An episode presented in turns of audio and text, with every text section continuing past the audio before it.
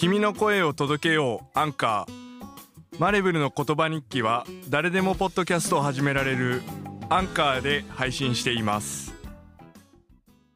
マレブル、ポッドキャスト、イエスかノーか。前回からの続きです。はい、えーギャップについて第3回目ですで、まあ、前回ですね、えーギャップ認証を受けた、えー農場から、まあ、出荷される農産物については、えー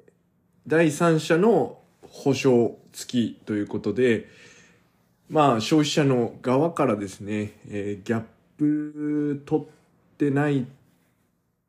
うん、取ってないっていう言い方はあれだな。ギャップに基づいて農業をしてる農家からの、まあ、食べ物じゃないと、えー買わないよ、みたいな、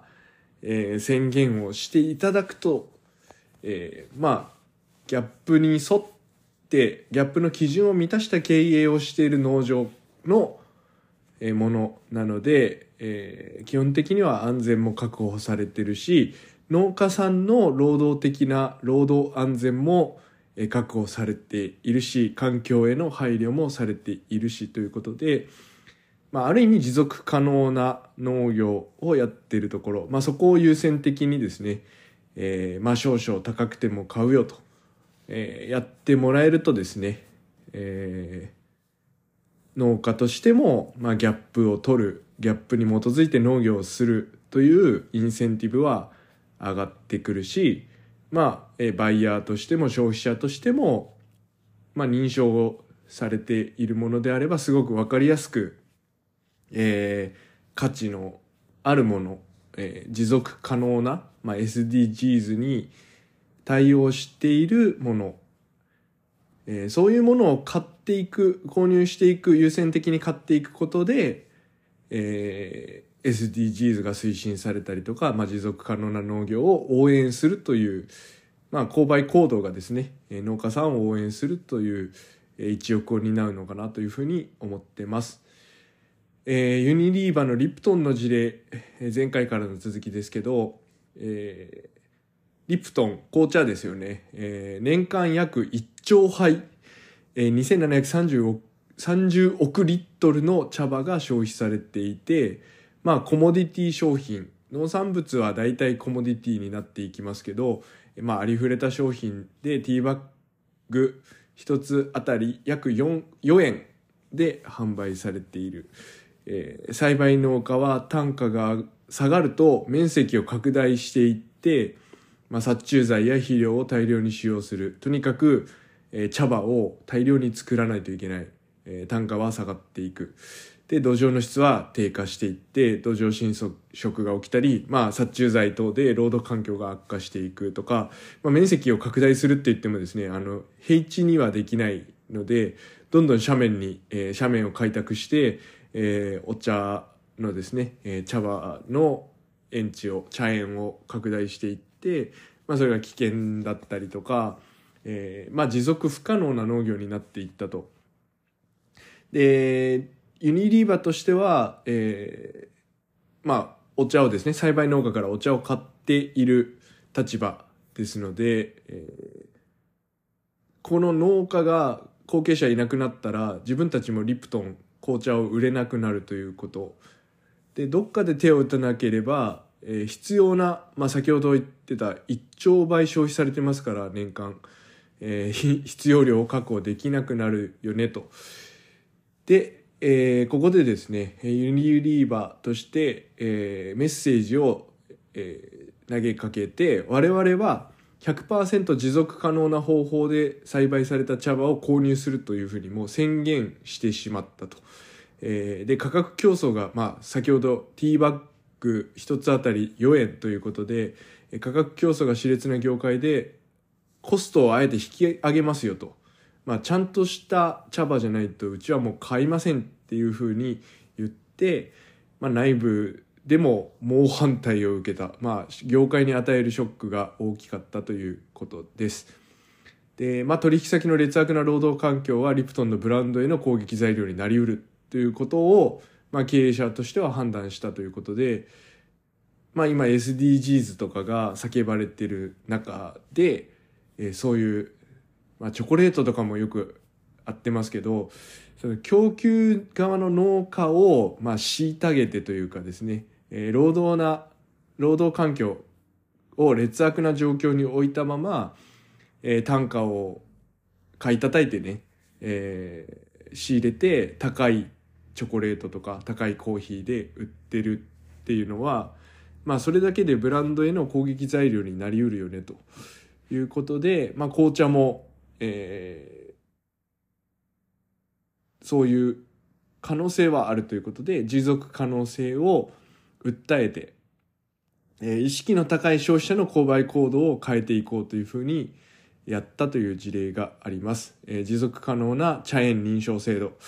えー、指導員の育成、あとは農薬の防護服購入、まあ、農家が購入するときにその補助をしてあげるということで、えー、またね、あの消費者にもあなたも一役買ってお湯を沸かしましょうということで、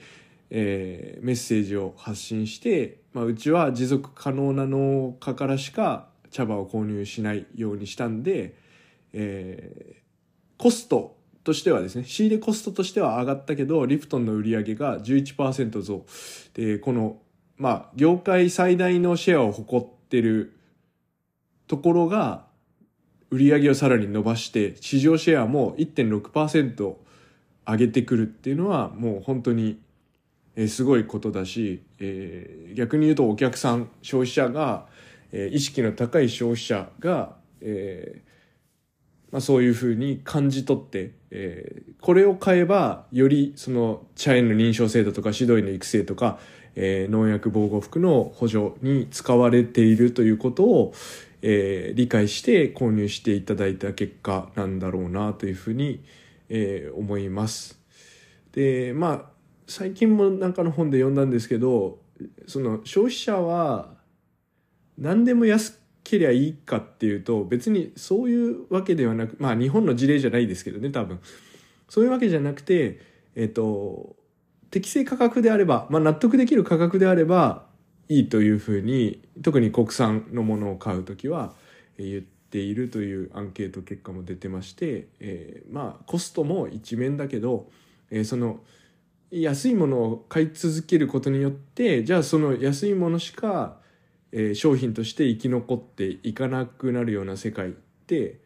まあ、将来的にどうなのっていうのも、えー、その供給側がメーカー側が、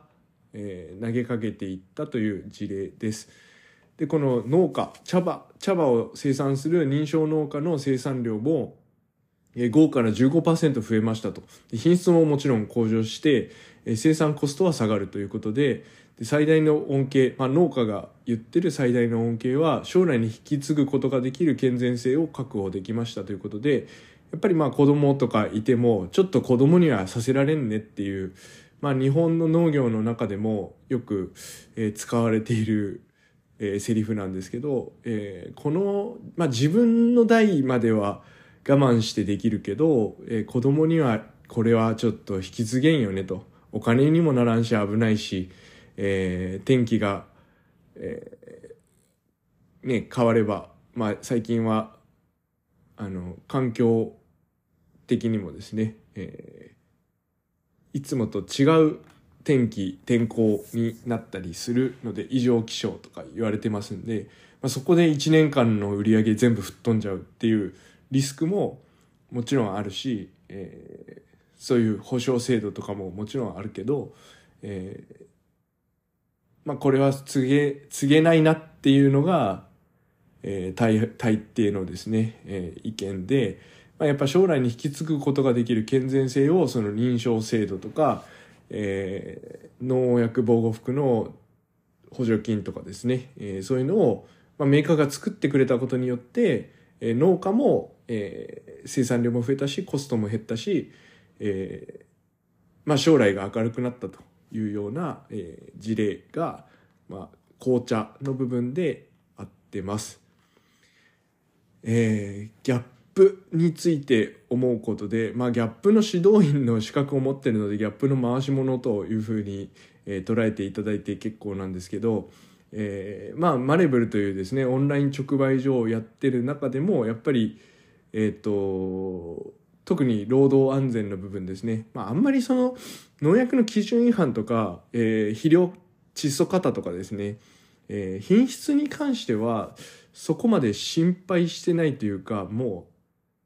何て言うんですかね。プロですんで彼らは、それはもう基本的にない、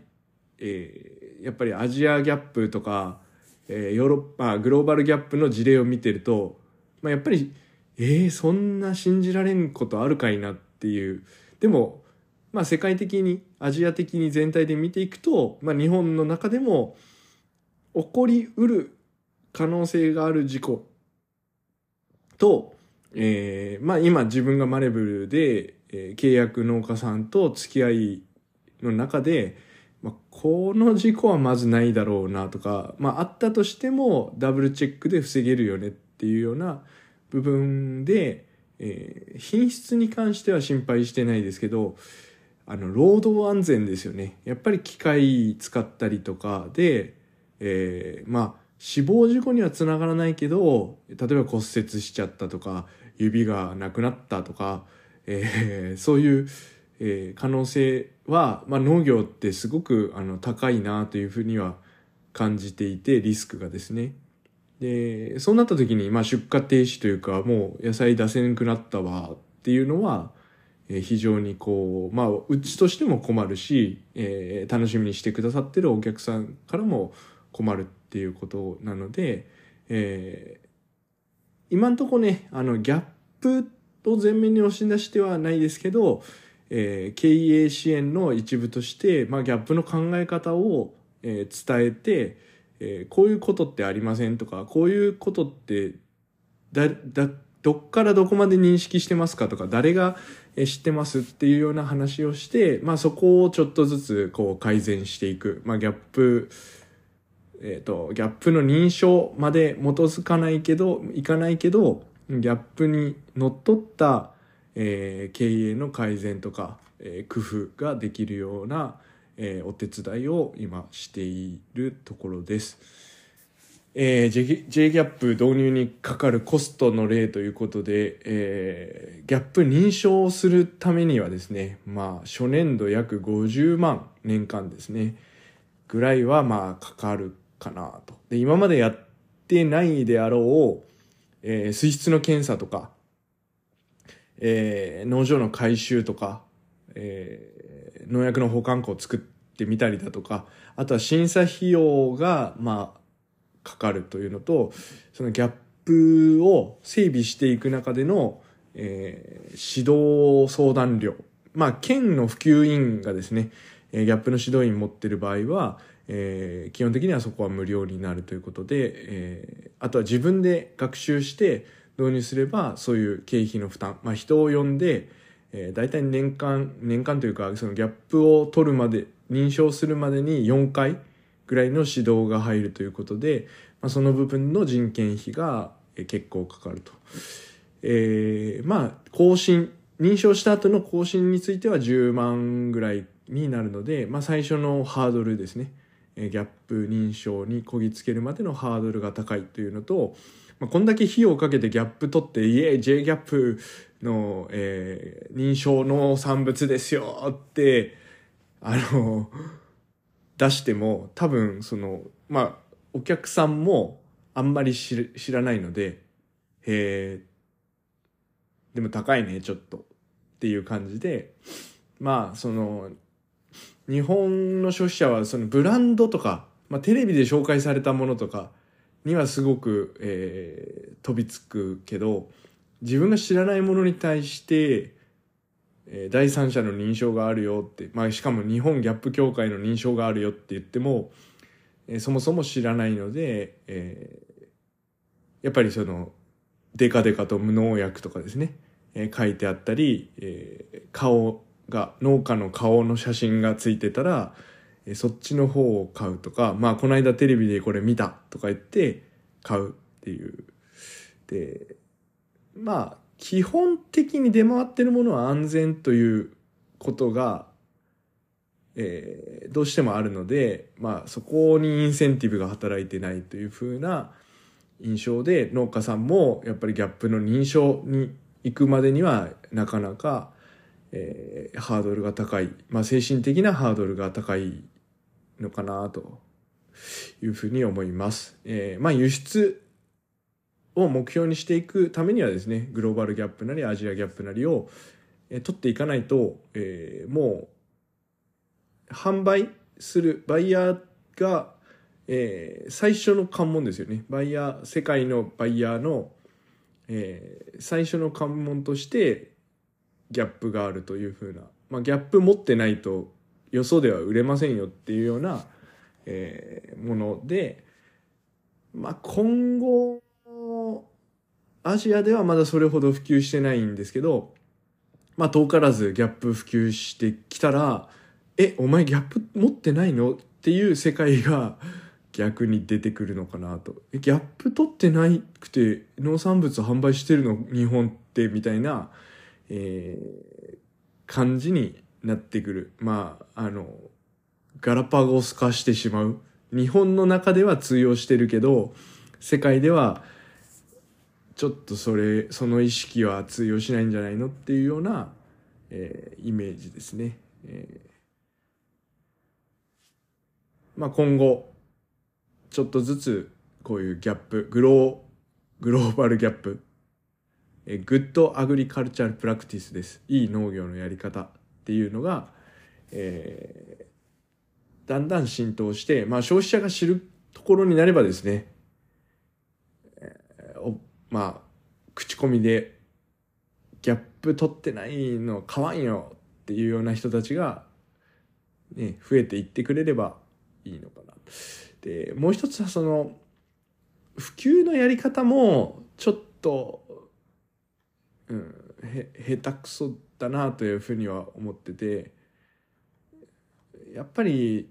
スーパー、まあ大手のスーパーとかでギャップコーナーを設けてもらうとか、まあ、ギャップのことについて説明するような、まあ、ちょっとしたこうイベントカンファレンスじゃないけど、まあ、ギャップ認証農産物しか集めないマルシェとかですね。いうのをやってほしいですよね。そのオーガニックマルシェみたいな感じで、えー、たまに福岡でも開催されてますけどあのオーガニックっていうのがまたいろいろ調べてほしいんですけど基準がもうものすごく曖昧な、えー、定義になってしまって本当は有機ジャスを取ってる農産物しかオーガニックというふうには、えー、名乗っちゃいけないようになってますが、えー、基本的に無農薬とか無肥料とかで、まあ、自然農法で栽培したらオーガニックだよとかですね、えー、いろんなものが基準がそれぞれによって違うので、えギャップはですねもう基準としては認証基準としてはしっかり固まってるものですので、えー、なんかそういうオーガニックという耳障りのいい言葉に結構押されてしまってるなというふうに、えー、思ってます。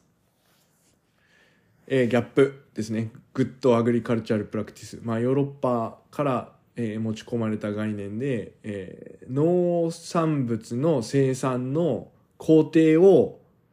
リスク管理していきましょうと。で、そのリスクを最小限に抑えている工程、えー、例えば土作り、えー、作付け、えー、種、種まきとかですね、苗植え、えー、収穫、出荷調整、かな、えー、そこ、まあ、在庫保管とか、えー、そこまでを、まあ、工程に区切って各工程がすごくリスクが抑えられてる。そのリスクというのは安全な農産物を、えー、安全でなくす、まあ、それは科学的、えー、物理的に安全であることをの保証を阻害するリスクですね。えギャップが言ってるリスクっていうのは、えー、安全を阻害するリスクでそのリスクを認識して評価して対応して各工程においてリスクが最小限に抑えられている。まあ、ある程度取り除かれているのであれば、その工程からえー、生み出された農産物は全量が安全と言えるでしょうという考え方から、えー、まあ生まれた認証制度農産物の認証制度のことです。えー、まあギャップを取ってると認証されてると基本的には安全が担保されている、まあ、食品衛生法を遵守した農産物を出荷できる、できているということですので、えー、まあ、国が変わっても基本的にはグローバルギャップを持っていれば、あ、グローバルギャップを持ってるんであれば、えー、大丈夫だよねと、えー、うちの国の消費者にも、えー、自信を持って売れますというような、えー、まあそういう一つの免許証みたいな形のものが、えギャップです。で、私はですね、このギャップが経営改善、農家さんの農業経営の改善とか、もしくは従業員の、うん、評価。まあ農業って、農家さんはその父の代から祖父の代からみたいな引き継いでえ農業をやれてるっていうのは、まあ基本的には最後農産物を出荷できてる。自分の計画通りの量を出荷できてるっていうのが、まあ農業をやれてるっていう、えー、証だと思うんですけど、従業員雇ったとかいう時に、じゃあこの人がどこまで農業をやれてるかっていうのを評価する一つの指標として、ギャップの項目を使ってみるのも、えー、いいんじゃなかろうかというふうに思ってます。で、農家さんの頭の中には1年間の計画とか、1年間の作業のスケジュールとかやり方とか、えー、まあ、危ないところにどういうふうに気をつけてるかとか、えー、この農薬の撒く時期、えー、撒き方、えー、肥料の、え、投入時期、えー、投入量とかですね、どういうふうに判断しているか、まあ、ハウスをいつ開けるかとか、いつ閉めるかっていうのを、えー、まあ、そこにもですね、各農家さんのそれぞれの基準があって、え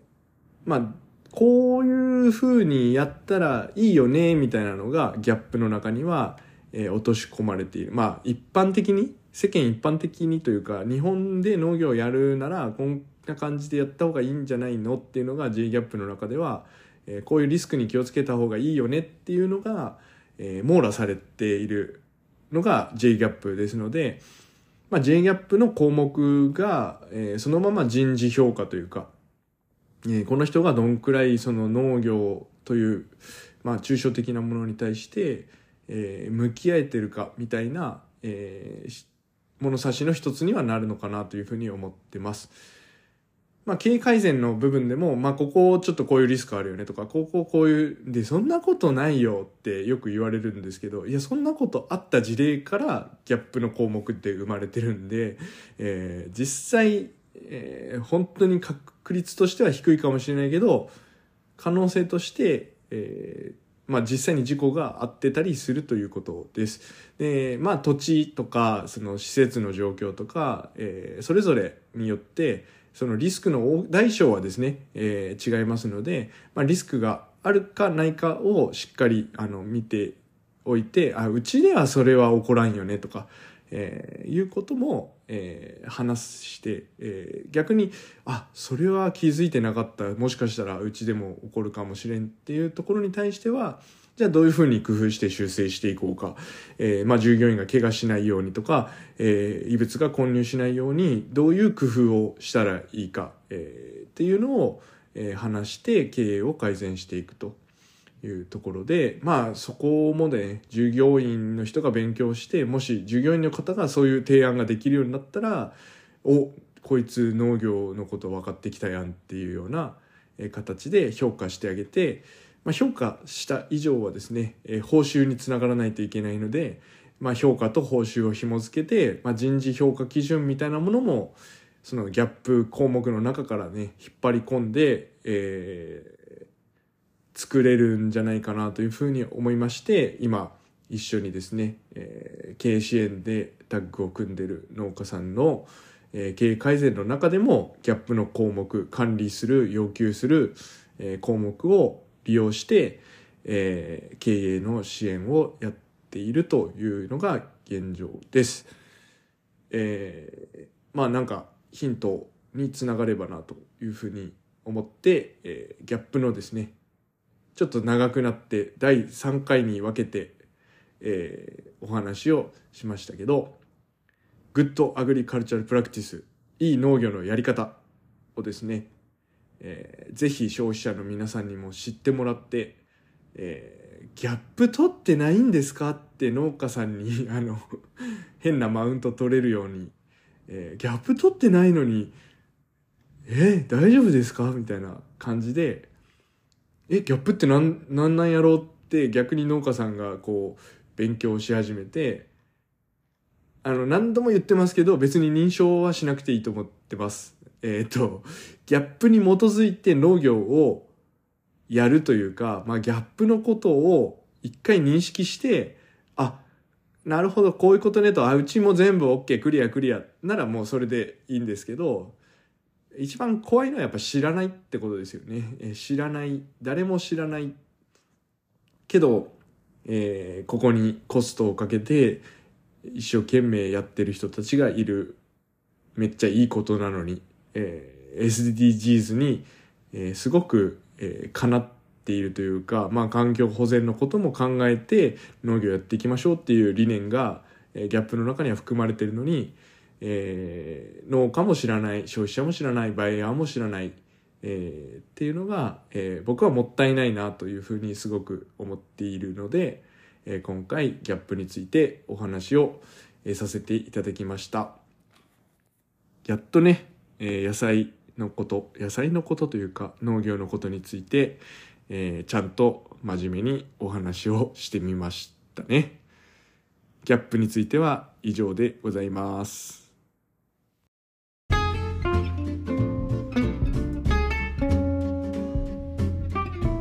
生産者と消費者を美味しさでつなぐオンライン直売所。あなたもマレブルで地産地消しましょう。合言葉はイエスかノーか。